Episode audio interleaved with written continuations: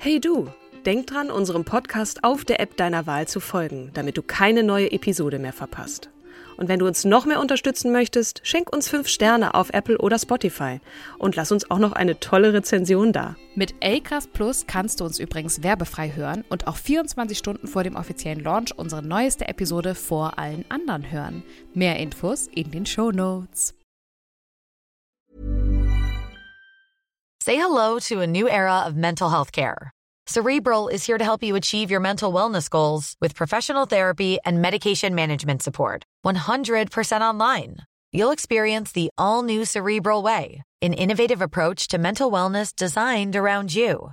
You'll get a personalized treatment plan from a therapist, prescriber, or both in a safe and judgment free space. Your Cerebral therapist or prescriber will outline a customized plan with clear milestones along the way so you can get to feeling your best. With Cerebral, you're not alone in your mental health journey. We're here to empower you to live a fulfilling life. So take that first step towards a brighter future and sign up today at cerebral.com slash podcast and use code ACasts to get 15% off your first month. Offer only valid on monthly plans. Other exclusions may apply. Offer ends July 31st, 2024. See site for details. Ihr Lieben, bevor wir gleich in eine weitere Geschichte einer beeindruckenden Frau starten, wollten wir kurz ein Thema ansprechen, das nicht nur uns beschäftigt, sondern bestimmt auch viele von euch. Genau. Man findet sich eigentlich ganz okay. Aber so mit Anfang, Mitte 40 kommen die ersten Falten, die Haut wird trockener, das Haar dünner oder in meinem Fall strohiger. Und irgendwie fühlt sich alles nicht mehr ganz so straff an, wie man es gerne hätte, oder? Ja, das kenne ich auch nur allzu gut. Aber es gibt ja auch Gründe dafür. Unter anderem hängt das mit unserer Kollagenversorgung zusammen. Kollagen ist nämlich das am meisten vorkommende Protein in unserem Körper und super wichtig für unsere Haut, Haare, Gelenke und Bänder. Aber mit der Zeit und auch durch unsere Ernährung bekommen wir nicht mehr genug davon. Vor allem, weil der Konsum von Tierprodukten insgesamt zurückgeht. Und sind wir ehrlich, wenn wir dann mal Fleisch essen, greifen wir meist zu den schönen, mageren Stücken und nicht zu den kollagenreichen, eher fetteren Gerichten wie zum Beispiel Knochenbrühe. Das fand ich auch echt erstaunlich zu lesen, dass in Brühe so viel drin steckt. Aber du hast total recht. Und für all jene, wie mich zum Beispiel, die sich nicht jeden Tag eine Knochenbrühe oder so kochen können, gibt es eine ganz praktische Lösung. Und zwar Kollagenpulver. Genau, das kann man nämlich ganz einfach täglich in den Kaffee oder auch in den Joghurt mischen. Fertig. Und Studien zeigen auch, dass die orale Aufnahme von Kollagen die effektivste Art ist. Und zwar effektiver als über Cremes. Und das Kollagenpulver unseres Werbepartners Edobili zum Beispiel ist nicht nur einfach zu verwenden, es ist auch laborgeprüft und hat alle wichtigen sogenannten Kofaktoren, die der Körper braucht. Das sind die, die den körpereigenen Kollagenaufbau stimulieren, richtig? Richtig. Ach, das klingt jedenfalls nach einer tollen Möglichkeit, um den eigenen Körper zu unterstützen. Und wir haben sogar einen Rabattcode für euch. Mit starke Frauen in einem geschrieben bekommt ihr 10% auf das gesamte Sortiment von Edubili. Schaut doch einfach mal vorbei unter edubili.de. E D U B I L Y.de. Es ist wirklich eine Investition in den eigenen Körper, die sich lohnt. Und jetzt geht's los mit der Episode. Und herzlich willkommen zu einer ganz besonderen Episode von Starke Frauen, dem wundervollen Podcast. An meiner Seite wie immer die zauberhafte, genauso aufgeregte, aber dennoch gut gelaunte Kim Seidler. Hallo, liebe Kim. Hallo, liebe Katrin. Ich freue mich natürlich, du bist auch wieder wunderbar zauberhaft. Wir sind heute in der Mittagspause voll am Start mit einem Gast und zwar einer wunderbaren Gesprächspartnerin, die eine unglaubliche Geschichte zu erzählen hat. Wir begrüßen dich ganz herzlich, liebe Rola El Halabi. Hallo, meine Lieben. Hallo. Hi. Liebe Rola, bevor du uns und unseren Hörerinnen selbst von dir erzählst, vielleicht vorweg ein paar Fakten, damit wir dir und deiner Geschichte die richtige Bühne bereiten können. Ihr Lieben da draußen, Rola El Halabi wurde geboren am 6.4.85 in Beirut im Libanon, kommt mit einem Jahr nach Deutschland mit ihrer Familie, doch der leibliche Vater verlässt diese bald. In der Grundschule warst du ein Mobbing-Opfer und hast dann aber eine dich wunderbar im, im, Selbstwert aufgebaut durchs Boxen. Da bist du gerade erst mal neun Jahre alt. Und mit 24 Jahren bist du Boxweltmeisterin bei den Profis und das sogar doppel, als Doppelweltmeisterin. Und nichts scheint dich aufhalten zu können. Bis du dich mit 25 Jahren das erste Mal verliebst. Da kommt es dann zu einer Familientragödie. Am 1.4.2011 dringt dein Stiefvater kurz vor einem WM-Kampf in deine Kabine und schießt viermal auf dich in Füße, Knie und Hand und überlebst schwer verletzt. Nach bereits 21 Monaten kehrst du zurück in den Ring und wirst erneut Weltmeisterin. 2016 trittst du als Champion ab. Heute bist du zweifache Mutter, Coachin, du bist verheiratet mit deinem ersten Freund und äh, dein aktuelles Buch heißt Steh auf Mädchen und darüber wollen wir heute natürlich auch sprechen. Noch einmal, liebe Rola, herzlich willkommen bei Starke Frauen. Hallo und schön, dass ich da sein darf. Was für eine Geschichte. Sag, wie geht's dir heute? Sehr gut. Ich muss aber ehrlich sagen, wenn ich auch so mein, mein Leben mal kurz im Schnelldurchlauf hier passiv, passiv, passiv zu hören bekomme, dann ist das für mich auch jedes Mal so, boah, krass, hast du das echt erlebt? Also es, ich kenne es, ich äh, spreche darüber, ich arbeite auch mit meiner Geschichte, aber es ist für mich auch jedes Mal erschreckend und motivierend und inspirierend zugleich, dass ich sage, wow, schaut mal, wohin ich es geschafft habe. Und ich bin heute an dem Punkt, wo ich sagen kann, ich habe es überlebt, ich habe es überstanden, ich habe das Beste daraus gemacht und ich bin unfassbar dankbar vor allem. Wir sind da auch so durchgaloppiert gerade. Ne? Also für uns gilt das Gleiche natürlich. Wir haben das äh, runtergeschrieben, äh, beziehungsweise uns äh, natürlich auch viel in der Recherche erlesen. Und äh, wer, wenn nicht du, ist für diesen Podcast äh, prädestiniert. Und wir freuen uns sehr, dass du gleich ein bisschen mehr äh, Hintergründe gibst. Aber wir starten wie immer mit der Kindheit. Ne? Genau. Wie bist du aufgewachsen und welches Role Model haben, also ja, welches Role Model haben dir deine Eltern vorgelebt? Also eigentlich erstmal gar keins. Also ich hatte von meinen Eltern nie irgendwie, irgendwie groß eine Vorgabe oder ein, Idol, so schau mal, in die Richtung könntest du dich entwickeln. Was ähm, bei mir sehr, sehr, sehr krass ausgeprägt war, war meine nicht vorhandene, mein nicht vorhandenes Selbstbewusstsein. Meine Schwester zum Beispiel, die ist jünger, die ist das komplette Gegenteil von mir gewesen. Wir sind eigentlich ganz normal, bescheiden aufgewachsen, ähm, was halt bei mir zu dieser Schüchternheit auch und zu diesem Zurückzug beigetragen hat, war natürlich der Verlust meines leiblichen Papas. Im Nachhinein würde ich das darauf beziehen, dass das der Grund war, warum ich mich in mein Schneckenhaus gezogen habe. Aber ich muss sagen, mein Stiefpapa der hat uns da wirklich super aufgefangen. Also der hat die Rolle des Vaters sehr, sehr, sehr schnell übernommen. Wir kannten ihn vorher ja schon. Er war ja ein Freund der Familie. Das heißt, ah. ähm, er war jetzt nicht irgendwie ein wildfremder Mensch, der plötzlich da war. Er hat sich halt so in die Rolle des Vaters, sage ich mal, reingearbeitet, was für uns ganz, ganz gut war, weil es ein schleichender Prozess war. Das Vertrauen wurde dann langsam aufgebaut und das ist nicht einfach so, zack, ein Mann da und jetzt ähm, guck, wie du mit ihm klar kommst, mhm. sondern die Rollen, die er eingenommen hat, die sind einfach gewachsen. Das war ein Schritt nach dem anderen. Das war für uns Kinder sehr, sehr gut, weil wir auch so ein ja, eine Vertrauensbasis dann einfach hatten.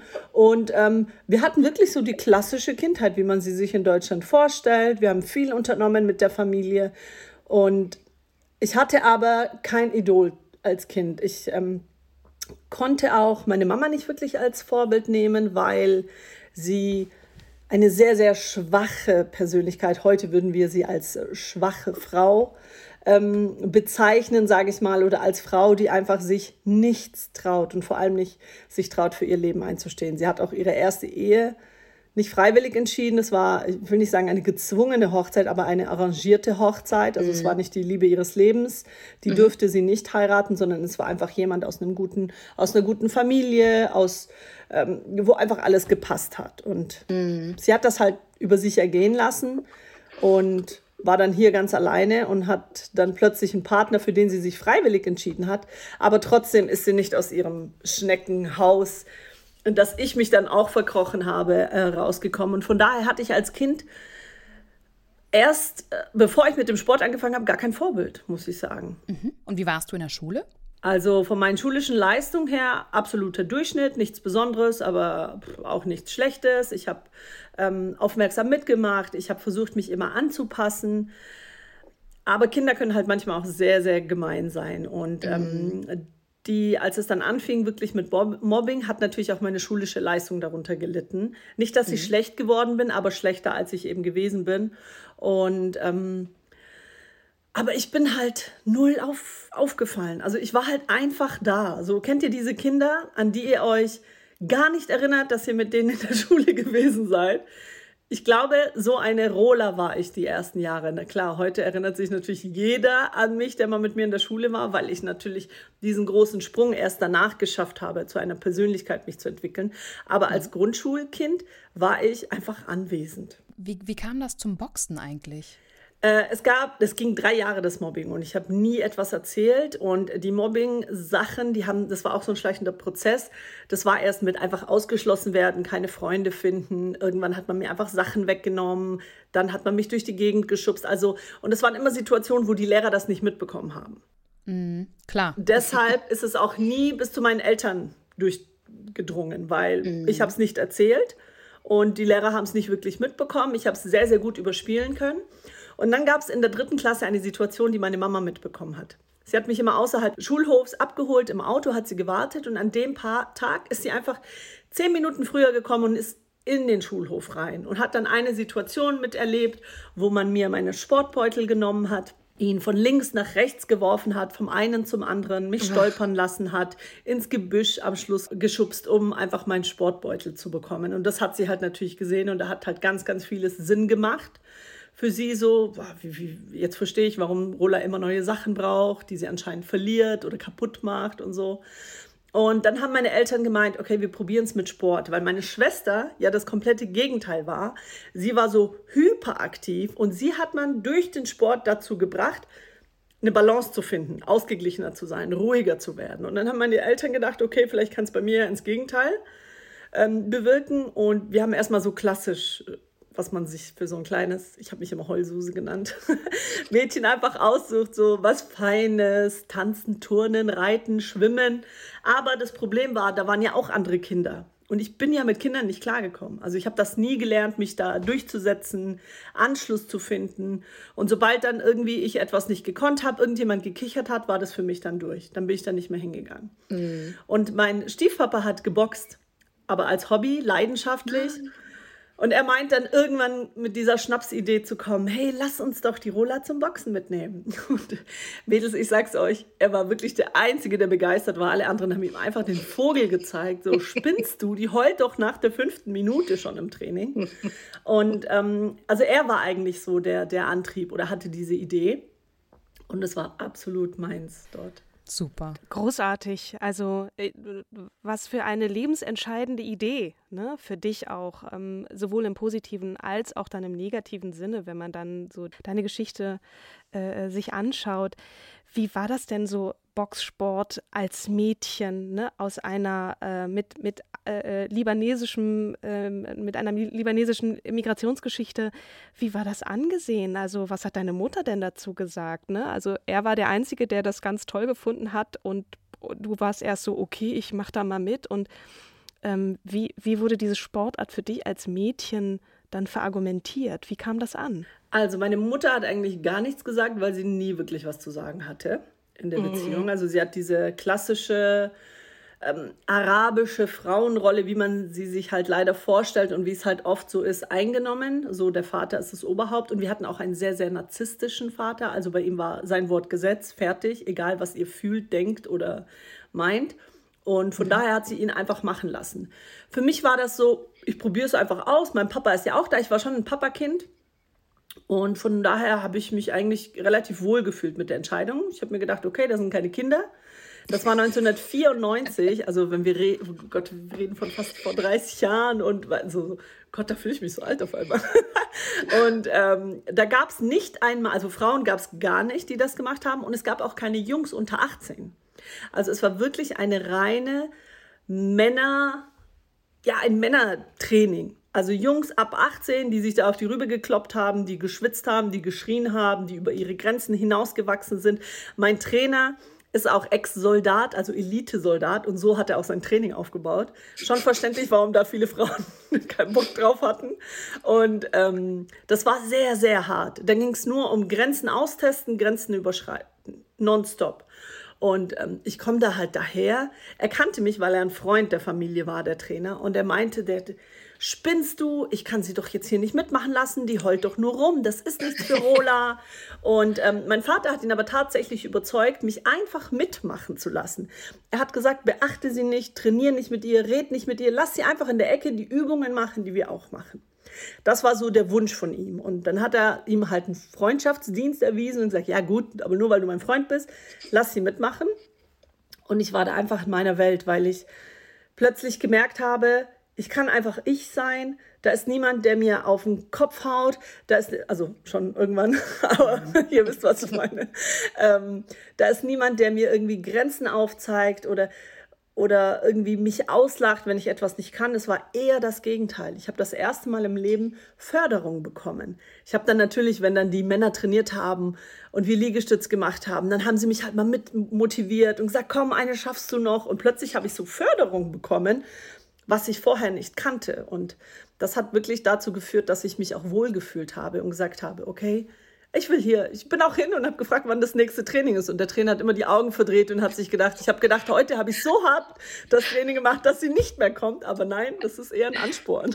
Großartig. Super. Und äh, was, was mich natürlich jetzt persönlich auch interessiert, konntest du dann durch diese gewonnene Stärke, also ja auch physische Stärke und auch Präsenz, die man ja nun braucht, auch im Boxring, konntest du da deinen deinen Peinigern in der Schule auch mal eine mitgeben? Also hast du dich dann gewehrt und hast dich dann dahingestellt und hast gesagt, wenn du mir noch einmal den Turnbeutel klaust, dann hau ich dir auf die Fresse? Also so, so möchte ich mir das vorstellen. Oder Vermeidung, ne? Reaktion, Aktion. Ja. Also Boxen ist ja ganz viel Schnelligkeit auch. Mhm. Absolut. Und es ist auch, wie du sagst, ähm, ganz viel Präsenz, Körpersprache.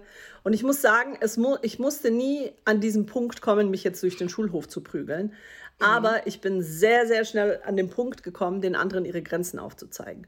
Und das ging schon verbal. Wenn man mich angeschrien hat, dann habe ich zurückgeschrien, dann habe ich Stopp gerufen. Wenn man mir was weggenommen hat, bin ich hingegangen und habe es mir wieder zurückgeholt. Und es war für die schon ein Schock, als ob du denen auf die Rübe gehauen hast. So, mhm. oh mein Gott, so mit dieser Reaktion haben sie nicht gerechnet. Und das ist ja das, ich habe ihnen immer mit meinem Verhalten die Erlaubnis gegeben. Die Erlaubnis war einfach jetzt nicht mehr da von mir. Und es war so ein Schritt nach dem anderen, so ein Schritt von mir raus aus meiner Komfortzone, die ein bisschen stretchen, wo ich sage, okay, jetzt habe ich mich gewehrt, verbal okay, ich fühle mich wohl. Das nächste Mal traue ich mich noch mehr zu sagen oder noch lauter zu werden. Beim nächsten Mal bin ich schon hingegangen und habe was geholt. Das heißt, ich habe auch körperlich agiert. Und so habe ich mir wirklich meinen mein Respekt und meine Anerkennung zurückgeholt, der, die ja gar nicht existiert hat. Mhm. Und ich war dann langweilig für die Jungs. Es waren ja hauptsächlich Jungs, waren keine Mädchen, die mich gemobbt haben. Ich war dann einfach langweilig. So, gut, jetzt heult sie nicht mehr rum, jetzt können wir, jetzt sind wir nicht wir die Coolen, sondern jetzt mhm. ist es ja so ein Kampf und kämpfen ist immer blöd, weil da könnten sie auch auf die Zwölf kriegen. Und das wollten die ja nicht. Die wollten wirklich so unterlegene Persönlichkeiten ja. oder Kinder. Und ähm, es gab nur eine einzige Situation und das war so der hartnäckigste, nervigste Junge auf diesem Planeten. Michael hieß der. Den Namen werde ich nie vergessen. Der hat nicht aufgehört und ich habe ihn gewarnt und ich habe gesagt, ich werde dir gleich wehtun, ich werde dir gleich wehtun. Er hat natürlich so dieses, ja klar, jetzt boxt sie, glaube ich nicht. So, das ist nur geschwätzt, die hat doch nichts drauf. Diesen Glaubenssatz hatte er wohl bis zum Schluss. Und da habe ich dann einmal in meinem Leben wirklich meine, meine Kampfkünste, meine Schla Schläge außerhalb des Boxrings ähm, ja, zeigen oder nutzen müssen. Und ich habe aber nicht ins Gesicht geschlagen. Das ist immer so ein Ding, was mein Trainer uns mitgegeben hat. Wir schlagen nie ins Gesicht. Wir versuchen uns zu wehren und das kann man auch anders. Und ich habe ihm dann so einen Kick auf den Oberschenkel verpasst. Das ist wie so ein Eisbein. Kennt ihr das? Habt ja. ihr sowas? Oh, die Hölle. Der hat geweint wie ein kleines Mädchen, wie die Rola früher, so wie, wie man das halt klassisch immer sagt. Also der hat wirklich Rotz und Wasser geheult. Und das war so mein Befreiungsschlag. Und seitdem Moment hat mich in der Schule nie jemand blöd angemacht. Ich bin dann auch relativ schnell, das war ja schon so die vierte Klasse, und dann bin ich in die weiterführende Schule gekommen, bin da schon mit einer ganz anderen Aura aufgetreten. Ich bin zur Klassensprecherin gewählt worden. Da wusste nämlich keiner, wie ich mal war, sondern die haben nur noch gesehen, wie ich bin. Und es war mhm. ein selbstbewusstes junges Mädchen, was wusste, dass sie sich im schlimmsten Fall wehren konnte. Alleine dieses Selbstvertrauen hat mir überhaupt ermöglicht, selbstbewusst aufzutreten, weil es muss ja mhm. immer im Inneren anfangen. Und ähm, ja, nach einem Jahr war ich einfach, äh, wie sagt man, Weltmeisterin, wollte ich sagen.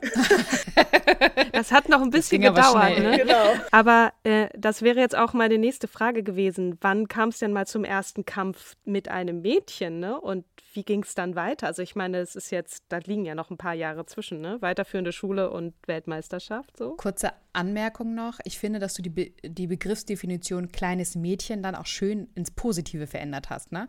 Weil das, was, ähm, was uns ja in, äh, immer bleibt, wenn man sagt, ach, du verhalte dich nicht wie ein kleines Mädchen, ist ja eine negative Be Betrachtung. Und das hast du definitiv umgedreht in eine positive Betrachtung. Absolut. Ich habe auch früher, also als, was heißt, ja, für mich jetzt früher, aber zu der Zeit, wenn ich mit dann mit Jungs trainiert habe, die so in meinem Alter waren, dann als wir so 13, 14, 15 waren, und die waren dann so, oh, soll ich echt mit einem Mädchen trainieren? Und wenn die dann, umso härter die geschlagen haben, habe ich immer gesagt, wow, du schlägst ja fast wie ein Mädchen. So, um die einfach mal richtig so auch ein bisschen zu pisacken weil ich war einfach die Beste zu dem Zeitpunkt. Ich habe das wirklich für mich dann genutzt, diese, diese Stärke, die wir Frauen haben oder die wir jungen Mädchen haben, wirklich in den Vordergrund zu stellen und zu sagen, hey, ich bin ein Mädchen und du schlägst fast so gut und fast so hart wie ich als Junge. Mhm. Damit sind natürlich viele Jungs gar nicht klargekommen, die haben sich provoziert gefühlt und und und, aber es war mir in dem Moment egal. Und wann war der erste Kampf mit einem, also ne, wann bist du sozusagen wirklich ins Turniergeschäft in Anführungsstrichen Amateurboxen ne? gekommen, ne? ne? Bei den Amateuren äh, äh und Das war mit 13, also da hatte ich jetzt vier Jahre schon trainiert und es war so ein Hilfeschrei meines Coaches, weil ich war dann so jugendlich und da hat man natürlich andere Interessen und dieses viermal die Woche oder dreimal die Woche, ich habe schon als Kind drei, viermal die Woche trainiert so ohne Ziel dahinter, das hat mich irgendwann gelangweilt. Und dann habe ich mich ablenken lassen. Und mein Trainer hat dann natürlich sehr, sehr schnell das Talent in mir gesehen. Also abgesehen davon, dass es mir Spaß gemacht hat und mir persönlich geholfen hat, hatte ich natürlich ein gewisses Talent. Und das wollte er fördern. Und kam dann auf die Idee, hey, lass uns doch mal einen richtigen Wettkampf für dich suchen, wo du dich richtig messen kannst. Weil mit Jungs kannst oder mit Männern kannst du dich nicht messen. Du bist ja immer unterlegen. Der hat 50 Kilo mehr und ist ein ausgewachsener Mann und du als 13-Jährige stehst halt da. Da kannst du tun und lassen, was du willst. Es kann technisch schön aussehen, aber im Kampf hast du da keine Chance. Und deshalb hat er gesagt, wir suchen jetzt mal einen richtigen Wettkampf für dich. Aber es war unmöglich, Mädels. Das war Ende der 90er Jahre. Da gab es keine Mädchen in meinem Alltag, in ganz Deutschland. Und ich habe dann aber einen Kampf bekommen. Und es war dann richtig offiziell, Boxring, Zuschauer in einer Riesenhalle. Und ähm, es hieß aber, weil sie oder weil ich unter 18 bin und sie natürlich schon eine erwachsene Frau, sie war 23, werden wir einen Kampf außerhalb der Wertung machen. Das heißt, wir haben ganz normale Wettkampfbedingungen, aber es gibt nachher keinen Siegerin oder ähm, Verliererin. Äh, Symbol, sondern wir kriegen einfach beide unseren Applaus und fertig. Und ich bin da reingegangen und ich habe alles gezeigt, was ich konnte. Ich habe der so auf die Rübe gehauen, als ob es keinen Morgen gibt und bin über mich hinausgewachsen und alle waren dann so, sogar die ganzen Funktionäre ähm, der Verbände waren dann, wow, wer ist denn dieses Mädchen? Die kannten wir gar nicht. Ich habe mich so sichtbar gemacht und ähm, wir verlassen dann natürlich den Ring und Riesenapplaus und wow, das Gefühl, das werde ich nie vergessen. Das war auch so mitunter der Grund, warum ich gesagt habe, okay, ich möchte jetzt die Wettkämpfe machen. Das war ein Gefühl, was unbeschreiblich ist. Und dann kommt einer zu mir und sagt, hey Mädle, weißt du, wem du gerade auf die Rübe gehauen hast? Und ich so, pff, keine Ahnung, ich glaube, die hieß Dagmar oder was weiß ich. Und dann meinte er, die ist Europameisterin. Und für mich war das so ein, oh mein Gott, Gott sei Dank hat mir keiner diese Info vorher gegeben, weil ich hätte mich nicht getraut, in den Boxring zu gehen. Aber das hat mir einfach gezeigt, wow, schaut mal, wo ich mitmischen kann. Bei meinem allerersten Mal im Boxring als 13-jähriges Mädchen. Und das war auch für meinen Trainer so ein, okay, das haben wir jetzt gebraucht. Und ab da war für mich klar, ich will einfach so viele Wettkämpfe machen wie möglich. Ich will, ich will irgendwas erreichen in diesem Bereich. Das ist der Hammer mit 13 einer 23-jährigen Europameisterin auf die Rübe zu geben und zwar in der Art, dass du ja äh, als Siegerin aus dem Ring gestiegen bist. Wärst, das ist, wärst, ne? Wärst, genau. also de facto kann man es ja schon so sagen, auch wenn es keine ordentliche Wertung ist und trotzdem, also es ist ja mega. Ne? Und dann ging es ja immer so weiter. Also es ist sozusagen der Beginn dieser unglaublichen Erfolgsgeschichte auch für dich bis hin zur Weltmeisterschaft. Ne? Ähm, ja, Wahnsinn. Also die dann ja eine äh, etwas unglückliche, nein, nicht nur etwas, eine sehr unglückliche Wendung nahm. Ne? Absolut. Also ich habe meinen Traum gelebt. Ich habe als 14-Jährige damals Regina Halmich gesehen und gesagt, wenn die kleine zierliche Frau da Boxweltmeisterin werden kann, dann kann ich das auch, weil Regina ist ja wesentlich kleiner mhm. als ich. Ähm, ja. Dann kann ich das auch und ich habe das gelebt. Ich habe alles danach gerichtet. Ich war meiner kompletten Jugend habe ich dem Sport gewidmet, habe einen Titel nach dem anderen ähm, gejagt. Mhm hatte Freude an dem, was ich mache. So, mir war das egal. Party, weggehen, Freunde. Das hat mich nicht interessiert. Einmal, weil ich es nicht kannte und das zweite war, weil ich auch was ganz anderes wollte. Mhm. Und ähm, dann schaffe ich es auch tatsächlich mit meinem eigenen Team mit 24 Jahren auch Boxweltmeisterin zu werden. Das heißt, ich war schon am, an meinem Lebensziel angekommen. Ich hatte ja nichts mhm. anderes. Ich hatte nur mhm. dieses eine Ziel und alles habe ich da untergeordnet. Und dann passiert halt Folgendes, dass ich mit 25 Jahren plötzlich so die Scheuklappen so ein bisschen zur Seite lege, mit denen ich durch die Gegend gelaufen bin und gesehen habe, dass das Leben auch was anderes bietet, außer Boxen. Und da habe ich dann einen jungen Mann kennengelernt, ähm, über Facebook damals sogar, weil ich ähm, einmal diesen narzisstischen Papa hatte, der so alles, was uns ablenken könnte, vor allem die Männerwelt, von uns ganz, ganz weggedrückt hat und uns gar nicht die Option gegeben hat, sich da mal umzuschauen. Ich habe dann äh, über Facebook einen jungen Mann kennengelernt, wo ich mir am Anfang gedacht habe, oh Gott, der nervt mich eigentlich total, weil er so viele Nachrichten schreibt. Aber er war sehr hartnäckig und hat nicht wie die anderen Männer einfach, nachdem ich nicht reagiert habe, aufgegeben, sondern hat so lang geschrieben, bis ich reagiert habe. Und ähm, ich muss tatsächlich sagen, ich habe mich über Facebook in die erste Liebe meines Lebens verliebt. Ich habe ihn nicht gesehen, wir konnten uns gar nicht treffen. Und ähm, ja, da habe ich dann gemerkt, okay, es ist was Cooles, es ist etwas, was mir der Boxsport bisher immer gegeben hat, dieses, dieses Gefühl, diese Erfüllung, dieses, ja, das ist das, was ich im Leben möchte. Aber ich hatte auch tierische Angst davor. Einmal, weil ich es nicht kannte, dann die ganzen Glaubenssätze, die mein Vater mir eingepflanzt hat mit, ja, die Männer lenken dich nur ab von deiner Karriere, die Männerwelt wird nicht aussterben, die kann auch auf dich warten, mach erst deine Karriere. Also eigentlich förderlich, weil er dafür gesorgt hat, dass ich eine starke, emanzipierte, kraftvolle Frau werde, die nicht abhängig ist von einem Mann. Also was er gemacht hat, war ja gut. Nur die Art und Weise, wie er es gemacht hat, in so einem Extrem, das war natürlich nicht so fördernd. Und das hat mir dann natürlich auch Angst gemacht, weil ich da Glaubenssätze im Kopf hatte, die plötzlich nicht mehr kompatibel waren mit dem, was ich gefühlt habe. Dass Liebe und Männer ja eigentlich auch was Schönes sein könnten. Mhm. Und äh, nach drei Monaten ähm, war ich mir schon so sicher, dass ich gesagt habe, okay, ich nehme es in Kauf, meinem Vater das zu erzählen. Und das habe ich dann auch gemacht. Und es ist genau so eingetroffen, wie ich das äh, befürchtet habe. Er hat sich natürlich hintergangen gefühlt. Ich hätte ihn drei Monate angelogen.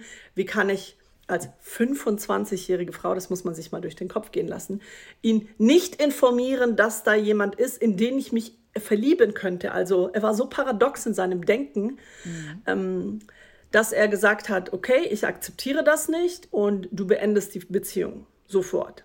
Du wirst diesen Menschen nicht näher kennenlernen, du, ich akzeptiere ihn nicht, ähm, ansonsten wirst du dein blaues Wunder erleben.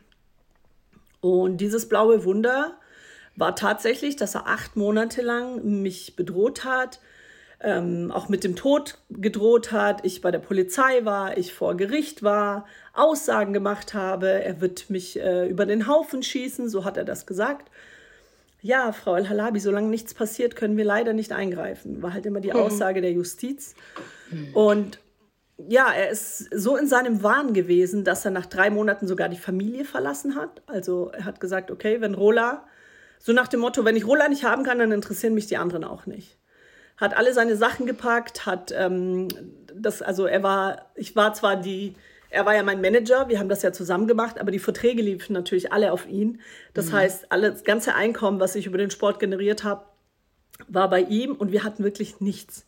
Er hat 300 Euro im Monat für seine Handyrechnung und für seinen kleinen Sohn, das war ja sein leibliches Kind, mein kleiner Bruder, in den Briefkasten geworfen und hat gesagt, ja, guckt, wie er klarkommt, die anderen Frauen. Also wieder hier so dieses, der Mann verlässt uns, lässt uns mhm. sitzen und geht einfach. Mhm.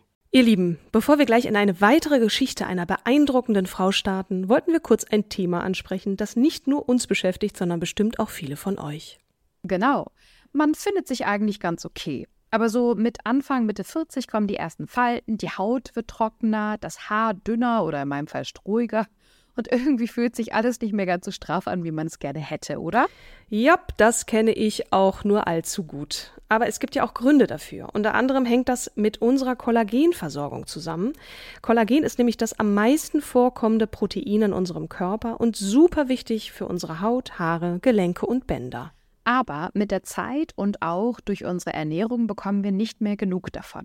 Vor allem, weil der Konsum von Tierprodukten insgesamt zurückgeht. Und sind wir ehrlich, wenn wir dann mal Fleisch essen, greifen wir meist zu den schönen mageren Stücken und nicht zu den kollagenreichen, eher fetteren Gerichten wie zum Beispiel Knochenbrühe. Das fand ich auch echt erstaunlich zu lesen, dass in Brühe so viel drin steckt. Aber du hast total recht. Und für all jene, wie mich zum Beispiel, die sich nicht jeden Tag eine Knochenbrühe oder so kochen können, gibt es eine ganz praktische Lösung. Und zwar Kollagenpulver. Genau, das kann man nämlich ganz einfach täglich in den Kaffee oder auch in den Joghurt mischen. Fertig. Und Studien zeigen auch, dass die orale Aufnahme von Kollagen die effektivste Art ist. Und zwar effektiver als über Cremes. Und das Kollagenpulver unseres Werbepartners Edobili zum Beispiel ist nicht nur einfach zu verwenden, es ist auch laborgeprüft und hat alle wichtigen sogenannten Kofaktoren, die der Körper braucht. Das sind die, die den körpereigenen Kollagenaufbau stimulieren, richtig? Richtig. Ach, das klingt jedenfalls nach einer tollen Möglichkeit, um den eigenen Körper zu unterstützen. Und wir haben sogar einen Rabattcode für euch. Mit starke Frauen in einem geschrieben bekommt ihr 10% auf das gesamte Sortiment von Edubili. Schaut doch einfach mal vorbei unter edubili.de. E D U B I L Y.de. Es ist wirklich eine Investition in den eigenen Körper, die sich lohnt. Und jetzt geht's los mit der Episode. Déjà-vu. Absolut. Wie hat deine Mutter dir gegenüber reagiert? Meine Mama hat so das erste Mal in ihrem Leben Stärke für mich bewiesen, weil sie sich hat nicht unterbuttern lassen und weil sie einfach gesagt hat, nein, das, was du tust, ist falsch und ich stärke dir dann nicht mehr den Rücken. Beziehungsweise sie hat ihm ja nie, er hatte ja früher auch, als wir Kinder waren, immer Wutausbrüche, psychische, körperliche Gewalt hat da auch manchmal eine Rolle gespielt. Also er war dann schon so der klassische Narzisst, der klassische arabische Vater, wie er leider Gottes existiert, da brauchen wir das nicht schönreden, wo dann halt einfach mal Gewalt im Spiel ist und Gewalt entscheidet. Mhm. Und ähm, da hat sie, ich will nicht sagen, sie hat ihm den Rücken gestärkt, aber indem sie nichts gemacht hat, hat sie ihn ja passiv unterstützt. Bejaht. Und, mm. Genau. Und das hat sie in dem Moment aber nicht mm. mehr gemacht. Sie hat zu ihm gesagt, ich will mit dir nichts mehr zu tun haben, das, was du machst, ist falsch. Und ich stehe zu meiner Tochter. Und sie hat dann auch den Kontakt zu ihm abgebrochen, meine Schwester auch, war ja auch schon mittlerweile 23. Also wir waren erwachsene Frauen und ähm, ja, so das erste Mal hat sie ihm, nachdem ich mich aber erst getraut habe, ihm die Stirn zu bieten, dann auch die Stirn zu bieten. Also sie hat jemanden gebraucht, der das vor ihr mhm. einfach tut. Du hast aber weiter geboxt in der Zeit auch, ne? Weil es kommt ja dann zu diesem Vorfall, den du gleich auch nochmal beschreiben wirst. Ähm, aber du hast sozusagen weiter geboxt mit einem Einkommen, was dir nicht mehr zur Verfügung stand? Oder ist das dann irgendwie auch abgewickelt worden, sodass du wenigstens von diesem Geld auch was hattest? Oder hat er weiter? Es war Geld so, bekommen? es war Mitte des Jahres, als das alles so eskaliert ist. Und das erste halbe Jahr konnte ich auch nicht kämpfen, weil, wie gesagt, ich keine finanziellen, keine Einnahmen hatte. Und ähm, immer zum Jahresanfang werden die Verträge neu ausgehandelt. Und da hatte ich halt wirklich das Glück, dass ich dann mit den Sponsoren gesprochen habe und die mir dann geglaubt haben. Mhm. Er hat ja Sachen in die Presse geschickt, wie ich sei psychisch krank, ich wollte mich umbringen. Die, die Verbände äh, ziehen mir meine Titel, äh, entziehen mir meine Titel, sodass auch die Sponsoren dann Angst haben, mit mir weiterzuarbeiten. Aber die Sponsoren standen da wirklich hinter mir und dass alle Verträge umgeschrieben wurden zum neuen Jahr, mhm. so dass ich auch wirklich sagen konnte, ich kann jetzt mein Business weiter vorantreiben. Habe dann einen Kampf auch angenommen in Berlin für einen erneuten neuen WM-Gürtel, um den ich hätte kämpfen sollen.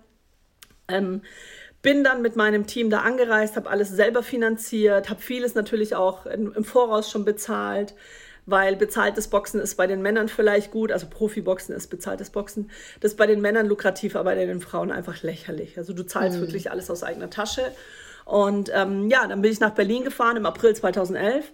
Da war ich dann ungefähr ein Jahr schon, oder da hatte ich ein Jahr vorher meinen Freund kennengelernt. Und ja, ich bin da hingefahren und ähm, hatte schon so ein ganz komisches Bauchgefühl. Ich bin ein sehr, sehr großer Gefühlsmensch. Also mein Bauchgefühl leitet mich eigentlich immer. Und ich wusste, irgendwas ist komisch. Alle haben zu mir gesagt, ja, dein Papa ist das erste Mal nicht dabei. Er war immer dein Begleiter und es hat damit zu tun. Ich hatte zwei eigene Leibwächter in Berlin, weil ich einfach seine Drohungen auch ernst genommen habe und gesagt habe, ich möchte nicht im schlimmsten Fall dann sagen, ja, hätte ich doch lieber jemand dabei gehabt. Und dann war ich wirklich in der Umkleidekabine kurz bevor ich in den Boxring eintreten durfte, ähm, komplett in Boxmontur und höre dann Tumulte draußen und auf einmal knallt's. Und Nicht dann knallt's nochmal. Ich glaube, es hat vier, fünf Mal geknallt und ich höre Geschrei und ich dachte mir so, okay, irgendwas stimmt nicht. Anfangs dachte ich, ein, äh, ein Sportler, der irgendwie verloren hat, hat die Tür zugeknallt, seine Kabine und weil er einfach frustriert war, aber wenn es dann vier, fünf Mal passiert, dann weißt du, irgendwas stimmt nicht. Und dann geht die Tür auf und ich sehe, mein Leibwächter liegt da einfach auf dem Boden, alles voll mit Blut. Und mein Vater stand dann da und hat eine Waffe in der Hand gehabt. Und er kommt dann in den Raum und sagt, alle raus, nur Rola bleibt hier. Und ihr müsst euch vorstellen, ich hatte drei Männer, alles Ex-Soldaten, alles ähm, Kampfsportler, riesige Schränke, wie man das sagen würde, da stehen, die einfach wie so eine Entenfamilie dann rauslaufen und die Tür auch noch hinter sich zumachen. Nicht dein Da war nicht mal ein Ansatz eines Versuches, irgendwas zu unternehmen. Was weiß ich, Entwaffnung. Die lernen so viele Sachen. Wie entwaffnet man einen Gegner? Und dann seid ihr zu dritt gegen einen. Aber da siehst du halt, wie, wenn die Angst dich übernimmt, dann kann sie dich auch lähmen. Und die drei Jungs hat es einfach, einfach gelähmt. Die sind rausgegangen, mir hat Gott sei Dank die Angst geholfen. Das war bei mir eher so die Intuition, die da war. Es war nicht eine Angst, die mich lähmt, sondern dieses, okay, du steckst jetzt echt tief in der Scheiße und du musst jetzt gucken, wie du hier lebend rauskommst. Ich hatte gar keine Zeit, aber zu überlegen. Er hat die Tür zugeknallt und hat sofort geschossen.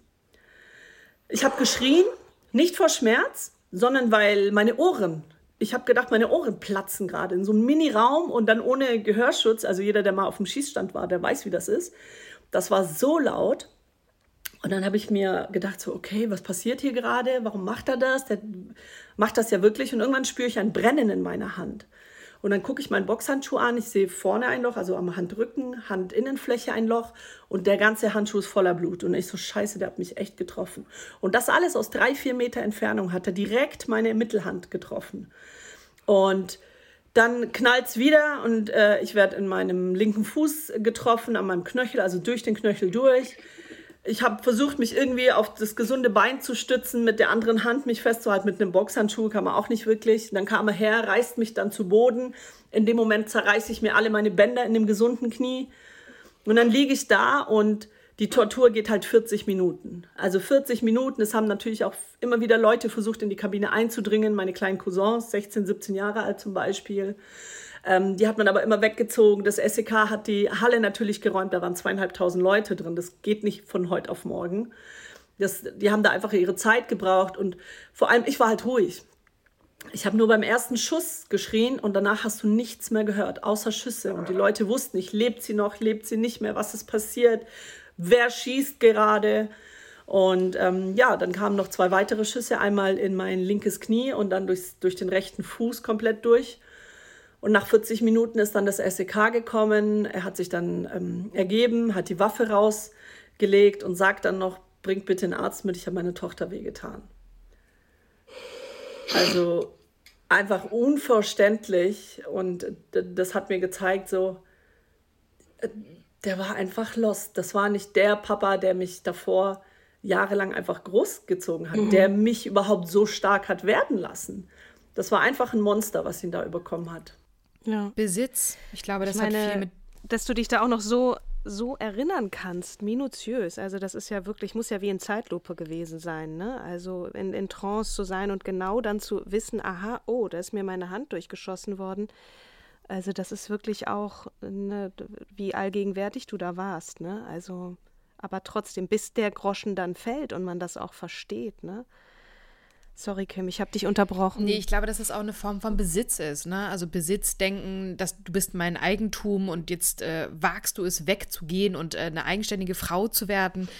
Ähm, ja, ich glaube, dass, dass das das Monster dann halt äh, geschaffen hat, dieses Besitzdenken.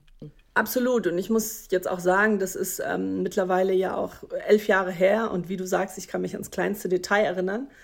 Das habe ich aber nur gekonnt, weil ich mich damit konfrontiert habe. Ich habe sehr, sehr schnell offen darüber gesprochen. Klar, ich stand in der Öffentlichkeit, also ich war ja schon Person des öffentlichen Lebens, das heißt Interviews, die waren alle geil drauf. Ich habe noch nie als Sportlerin so viele Anfragen wie bekommen wie für diese Story. Muss man einfach klar aussprechen. Aber ich habe mir gedacht, okay, ich drehe mal den Spieß um. Wenn ihr mir sonst nicht die Bühne gebt, ja, für das, was ich, wofür ich jahrelang gekämpft habe, dann nehme ich mir jetzt die Bühne und drehe den Spieß mal um. So, ich gebe euch eure Schlagzeile, aber die Message, die dahinter steht, die ist dann meine. Ja. Und ich habe dann wirklich ja. sehr, sehr offen überall darüber geredet. Also ich war in jeder deutschen Show, die man sich vorstellen kann. Ich war als einzige Person außer dieser Familie Ritter, die es da gibt, sechsmal bei Stern TV innerhalb drei Jahren. Ähm, also die Leute waren schon interessiert an, an dieser Story. Und ich habe dann für mich aber dadurch, dass ich natürlich mir das von der Seele geredet habe, auch diese Distanz gewonnen dass ich ja. sage, ich habe das für mich so verarbeitet. Hätte ich das alles in mich hineingefressen, dann wäre ich wirklich an der Depression auch gescheitert, weil ich hatte natürlich depressive Phasen, aber ich habe mich da immer wieder selber rausgeholt und vor allem auch dieses Thema, ich habe mein Buch geschrieben. Das war am Anfang gar nicht geplant, ein Buch zu schreiben. Ich wollte wie so eine Art Tagebuch schreiben. So. Ich wollte es mir von der Seele schreiben. Diesen ganzen Schmerz und jedes Detail, was ich da gesehen habe, wie, wo, was, das habe ich da aufgeschrieben. Und klar, irgendwann kommen sie alle und lass Buch schreiben und lass einen Film machen und, und, und. Und dann hast du das schon. Und denkst dir so, okay, es war ein gutes Werkzeug für mich. Es hat mir gut getan da eine Distanz äh, zu, zu finden und vor allem Kraft zu schöpfen, weil, ich, weil mir dann bewusst geworden ist, was ich da eigentlich überlebt habe und wie ich es überlebt habe. Und da habe ich mir gedacht, hey Mädchen, denk mal weiter. Wie vielen Frauen da draußen kannst du von der Seele sprechen? Mhm. Wie viele Frauen da hm. draußen erleben sowas? Leider Gottes, jetzt nicht, dass sie angeschossen werden jeden Tag, aber andere Gewalt tagtäglich mhm. erleben. Und ähm, das ist nicht nur und deine auch, Message, sondern die Message von so vielen. Ja, auch unabhängig von der Kultur. Ne? Wir haben jetzt sehr viel nochmal gesagt, so ja, klassischer arabischer Vater, klassische arabische Mutter. Ich glaube aber, dass das nichts unbedingt mit der arabischen Kultur zu tun hat, sondern es gibt auch viele, viele andere Gewalttaten. Das war mir nochmal ganz wichtig, nicht, dass irgendwie, keine Ahnung, die AfD plötzlich diese Episode nimmt und sagt, schaut mal. Äh. Natürlich. Und da kann ich euch sagen, ähm, Mädels, was ich für Briefe bekommen habe was für Stories ich bekommen habe, wo ich so oft gedacht habe, Gott sei Dank ist mir nur das passiert. Mhm. Wisst ihr, wie krass das ist? Du hast das Heftigste erlebt, was vielleicht, was du dir hast ausmalen können. Mhm. Und dann liest du eine Story und du denkst dir, boah, Gott sei Dank, da habe ich echt Glück gehabt. Und da mhm. waren nicht nur arabische Väter, ähm, einfach Väter aus dem Nahen Osten, auch viele, viele Deutsche. Was ich vorher nur vermitteln wollte, ist, dieses Bild, was wir leider haben, ist halt in den, in den arabischen Kulturen allgegenwärtig. Das ist nicht nur bei den arabischen Menschen hier, bei den Vätern, sondern auch in den anderen Ländern. Und ich bin ein Mensch der klaren Worte und ich stehe da auch dazu, dass ich sage, ja, in den Familien oder in den arabischen Familien ist die Wahrscheinlichkeit höher als jetzt in den deutschen Familien. Das heißt aber nicht, dass es in den deutschen Familien nicht auch existiert. Und mhm. leider Gottes auch in einem sehr, sehr hohen Maß mittlerweile. Und ähm, da spielt es auch keine Rolle, aus welchen sozialen Verhältnissen man kommt. Ich habe krasse Briefe bekommen von Frauen, Businessfrauen, die sagen, hey, so nach außen strahlen sie die starke Frau ähm, aus, aber leben in einer Beziehung mit einem Narzissten, lassen sich unterdrücken, haben nichts zu melden, zerbrechen da dran. Mhm. Wo ich denke, das war gut, dass du damit nach draußen gegangen bist, weil irgendwie hast du in irgendeiner einen Funken Total. gezündet. Weil du wieder aufgestanden bist, ne? Und da kommen wir jetzt, dieses, dieses Steh-auf-Mädchen. Ähm, wie findet man diese Kraft? Wie hast du das geschafft? Also nicht nur zu sagen, ich nehme mir meine Geschichte, ich habe die, die Macht über meine eigene Geschichte, ich werde nicht Opfer sein, ich werde daraus Stärke kreieren. Wie hast du das geschafft? Ne? Du hast gesagt, du hattest depressive Phasen. Hattest du Hilfe? Ich nehme mal an, dass dir jemand geholfen hat, da auch in dieser Phase zu sagen, ich erzähle nicht, nicht davon, sondern ich gehe zurück in den Ring. Ich meine, man muss ja auch diese Verletzungen überstehen. Du viele hast OPs ja auch hinter dich gebracht, Viele OPs, ne? dass dir mhm. Knochen aus der Hüfte nehmen lassen, um, um deine, ich glaube, die Hand war es, wieder zu rekonstruieren. Wie, wie, wie schafft man das? Wie hast du es geschafft? Also es sind natürlich viele, viele Dinge, die da äh, mit einspielen. Es war nicht diese eine Sache. Einmal ähm, bin ich felsenfest davon überzeugt, dass wir alle die ganze Kraft, die ganze Stärke, die wir brauchen, um sowas zu überleben, bereits in uns haben. Alle. aber wir schauen nicht darauf. Wir schauen ganz, ganz oft immer auf die Dinge, die wir nicht können, auf die Dinge, die uns schwer fallen, auf die Dinge, die wir noch, wo wir hinwollen. Wir, wir machen uns leider Gottes heutzutage in der Gesellschaft mehr Gedanken darüber, ähm, wer wir sein wollen und nicht, wer wir bereits schon sind. Mhm. Und ich habe da wirklich den Fokus ganz gezielt darauf gelegt, was hast du denn schon alles gemeistert in deinem Leben? Und ich hatte viele schwierige Situationen, so wie jeder andere auch, ähm, und habe darauf den Fokus gelegt mir bewusst zu machen, auch, also klar, Selbstbewusstsein, also du wirst dir erstmal selber bewusst, wer du tatsächlich bist. Das hat mir das, das ganz, ganz, ganz arg dabei geholfen, diese Opferbrille abzulegen und die Schöpferbrille aufzulegen. Zu sagen, okay, ihr Ärzte, ihr ähm, ganzen Experten, ihr sagt, das geht nicht, weil es vorher keiner gemacht hat. Aber ähm, als wir die Glühbirne äh, erfunden haben, hat es ja vorher auch keiner gemacht. Und irgendeiner kam und hat es dann hingekriegt. Das heißt ja nicht, dass es nicht möglich ist. Und ich habe gesagt, ich werde es wenigstens probieren. Ich möchte nicht diese Omi werden, die von ihren Chancen und Möglichkeiten erzählt, sondern die, die die krassesten Geschichten erzählt, die vielleicht sagt, hey, ich war so verrückt, ich habe es gemacht, ich bin vielleicht auf die Schnauze gefallen, aber ich habe es mir nicht nehmen lassen, mir Grenzen auf, oder ich habe es mir nicht erlaubt, dass man mir Grenzen aufzeigt. Und vor allem, ähm, das hört sich jetzt sehr paradox an, aber mein Papa hat mir das beigebracht. Also er hat mir beigebracht, immer für mich meine Ziele und meine Träume einzustehen. Es war auch für mich als junges Mädchen nicht einfach. Wie oft habe ich mir Sachen anhören müssen, ah, eine Frau gehört nicht in den Boxring, lern doch mal was Ge Gescheites, mach doch was Normales, du wirst eh dann Kinder kriegen und dann ist das alles ähm, für die Katz gewesen. Und er war derjenige, der mich gestärkt hat. Lass dir niemals deine Träume nehmen. Egal, wer versucht, dir was kaputt zu machen. Du hast die Kraft, das wieder aufzubauen. Und er war dann derjenige, der mich wirklich geprüft hat am allermeisten. Und ähm, also wie gesagt, es waren so viele Aspekte. Es war einmal diese Natur, die ich in mir hatte, dieses von, von klein auf schon kämpfen müssen. Mhm. In Extremsituationen, aber auch in allgegenwärtigen Situationen, wie jeder andere auch. Und natürlich mein Umfeld. Das hat einen großen Teil dazu beigetragen. Diese Menschen, die so Miesepeter waren, die mir immer gesagt haben, so, das passt nicht, das klappt nicht, von denen habe ich mich ganz, ganz schnell und radikal distanziert. Ich habe einen ganz, ganz kleinen äh, Kreis gehabt und das war wirklich eigentlich nur noch mein Freund und zwei, drei Leute aus meinem Team, die da waren, als der Vorhang auch fiel, wo die Scheinwerfer aus waren, die nicht nur da waren, als ich um die WM bejubelt wurde, sondern auch danach. Die habe ich an mich rangelassen und meinen Freund. Nur Leute, die mich einfach bauen, die mir nicht sagen, was scheiße ist, sondern die mir zeigen, was möglich ist. Und ähm, das war das, was, was mir geholfen hat. Ich habe keine psychologische Betreuung in Anspruch genommen, überhaupt nicht. Ich äh, hatte die Möglichkeit, ich habe ganz viele Angebote gehabt. Ich habe auch tatsächlich, als das passiert ist, die ersten drei Tage in Berlin im Krankenhaus, ähm, einen Psychologen gehabt, der super war, also wirklich. Aber alle anderen, die mir dann im Krankenhaus in Ulm zur Verfügung gestellt wurden, da hat es nicht gematcht. Ich mhm. konnte mit denen mhm. nicht.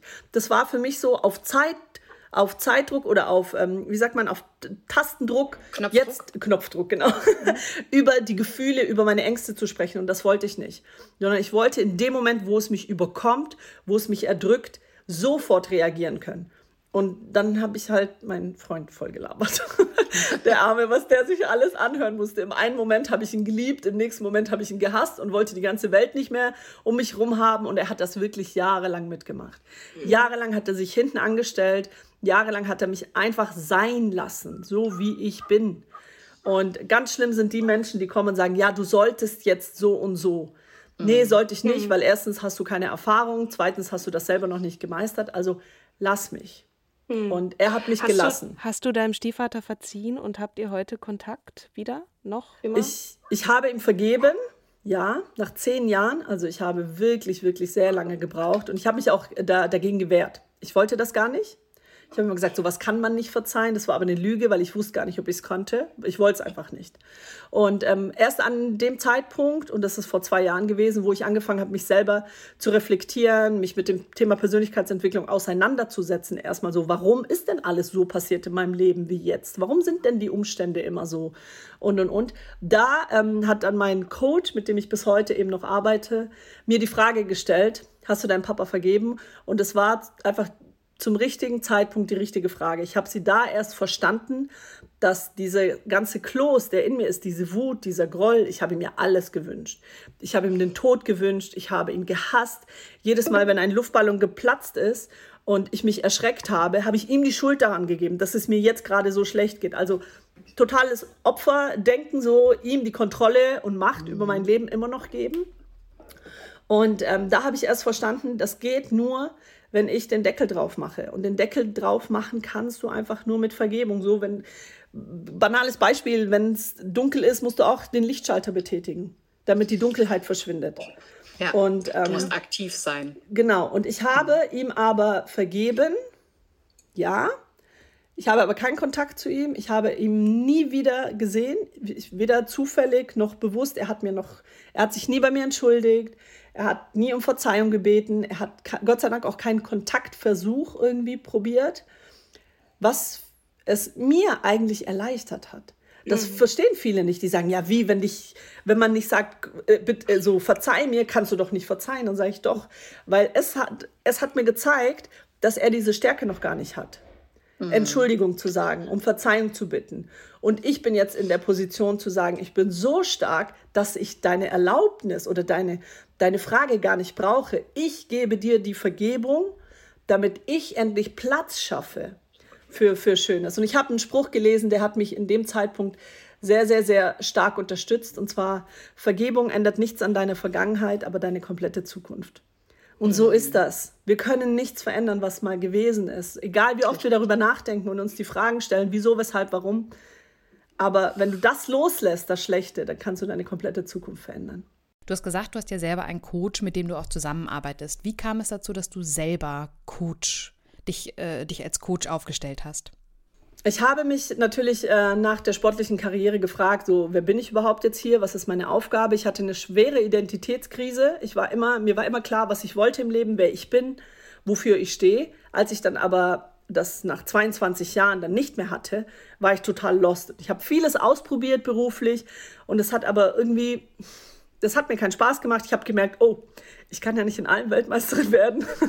das hat mir dann gar nicht so gepasst. Da war mein Ehrgeiz dann schon sehr groß. Und ähm, erst als ich mich mit den wesentlichen Fragen des Lebens beschäftigt habe, auch so dieses Thema Lebenssinn, wofür bin ich hier, wer bin ich überhaupt, was kann ich denn, was macht mich aus, so was, was ist meine Einzigartigkeit, wofür bin ich auf diese Welt gekommen, ähm, da fing halt das Rad bei mir an zu rattern. Was kann ich denn gut? Ich habe Motivationsvorträge schon gehalten. Vor, ich habe angefangen vor zehn Jahren damit, also als ich noch aktiv sogar als Sportlerin war. Und ich habe dann plötzlich gemerkt, okay, ich kann tatsächlich aus dem Schlechten, was mir passiert ist, etwas Gutes machen. Es gibt so viele Menschen, die in Situationen stecken, wo sie nicht weiter wissen, wo sie ein Vorbild brauchen, wo sie jemanden brauchen, dem sie auch vertrauen, weil sie sagen, okay, die Person hat es nicht einfach in einem Buch irgendwo gelesen, wie es mir damals ging, alle, die mir Ratschläge geben wollten, wo ich mir gedacht habe, hey, so, du hast noch nie, du hast noch nicht mal eine Mahnung bekommen, also so ein glattes Leben hattest du in deinem Leben, komm mir jetzt nicht mit Ratschlägen. Ich habe diese Person damals gebraucht, wo ich weiß, die ist durch eine krasse Situation gegangen und hat es geschafft. Und das wollte ich dann sein. Und deshalb habe ich mich durch meinen Coach auch immer mehr in diese Richtung entwickelt und habe dann natürlich auch, er hat dann wieder mal gewisse Talente in mir gesehen, die ich selber gar nicht auf dem Schirm hatte und ähm, seitdem mache ich das einfach. Es, es ist für mich kein, kein Beruf mehr, sondern eine Berufung. Ich weiß, mit jeder Tat, die ich mache, tue ich irgendwo irgendeinem Menschen was Gutes. Und ich sage immer so, wir müssen die Welt verändern, aber das können wir gar nicht, sondern wir können die Welt von einzelnen Menschen verändern.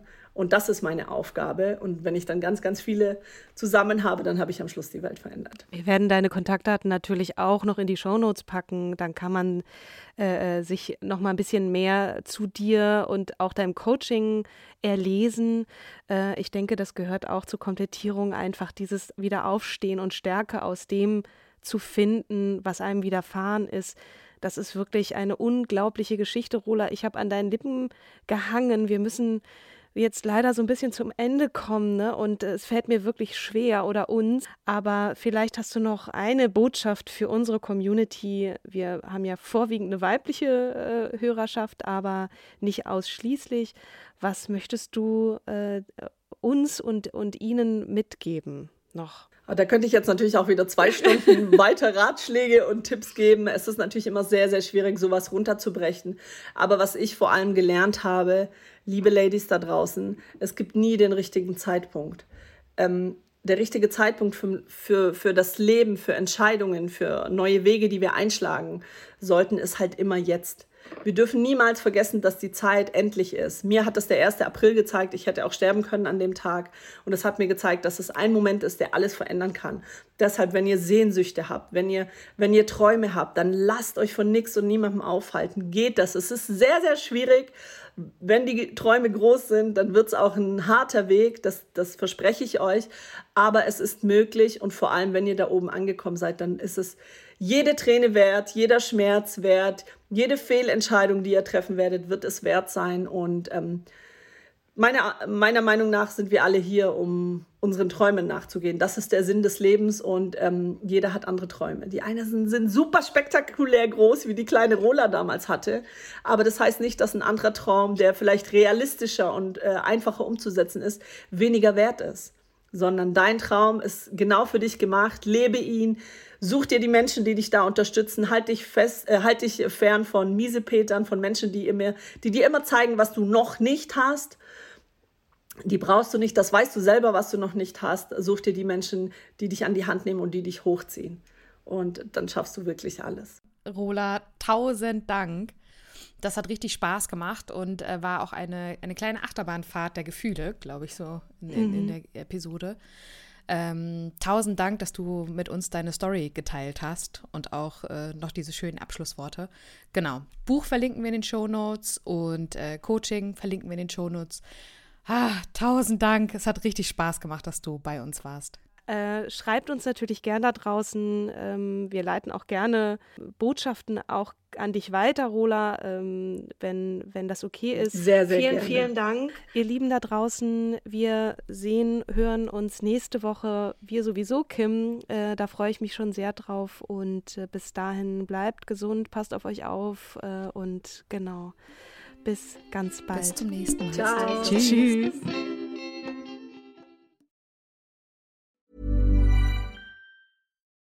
Join us today during the Jeep Celebration event. Right now, get 20% below MSRP for an average of 15178 under MSRP on the purchase of a 2023 Jeep Grand Cherokee Overland 4xE or Summit 4xE. Not compatible with lease offers or with any other consumer incentive offers. 15,178 average based on 20% below average MSRP from all 2023 Grand Cherokee Overland 4xE and Summit 4xE models in dealer stock. Residency restrictions apply. Take retail delivery from dealer stock by 4 1. Jeep is a registered trademark.